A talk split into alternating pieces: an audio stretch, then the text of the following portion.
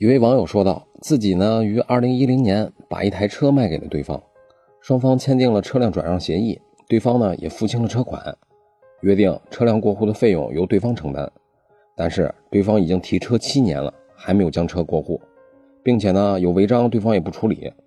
现在啊，对方已经超过三个年审周期没有年审车辆，车子呢已经被车管所挂入黑名单了。现在是车找不到，人也找不到。”这位网友就问我该如何寻求法律帮我解决这个难题呀？那么我国物权法规定，机动车卖出以后，车辆交付给对方，那么所有权就转移了，车辆呢就归对方所有了，所有的违章呢都由对方来承担。法律上虽然这样规定，但是实务中常常仍然以车辆登记的所有权人为违章处罚的对象。因此，车辆登记在这位网友名下的时候，该车辆发生交通事故或者违法驾驶，必然还是会对他造成一系列不必要的麻烦。那么有好的解决办法吗？答案是有，可以针对买车人提起确认车辆转让协议效力的诉讼，请求法院对他们双方的买卖合同效力进行确认。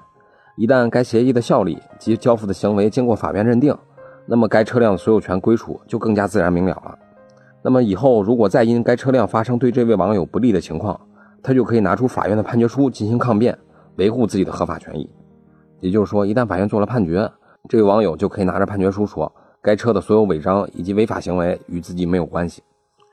那么，以上就是今天的音频，供您参考。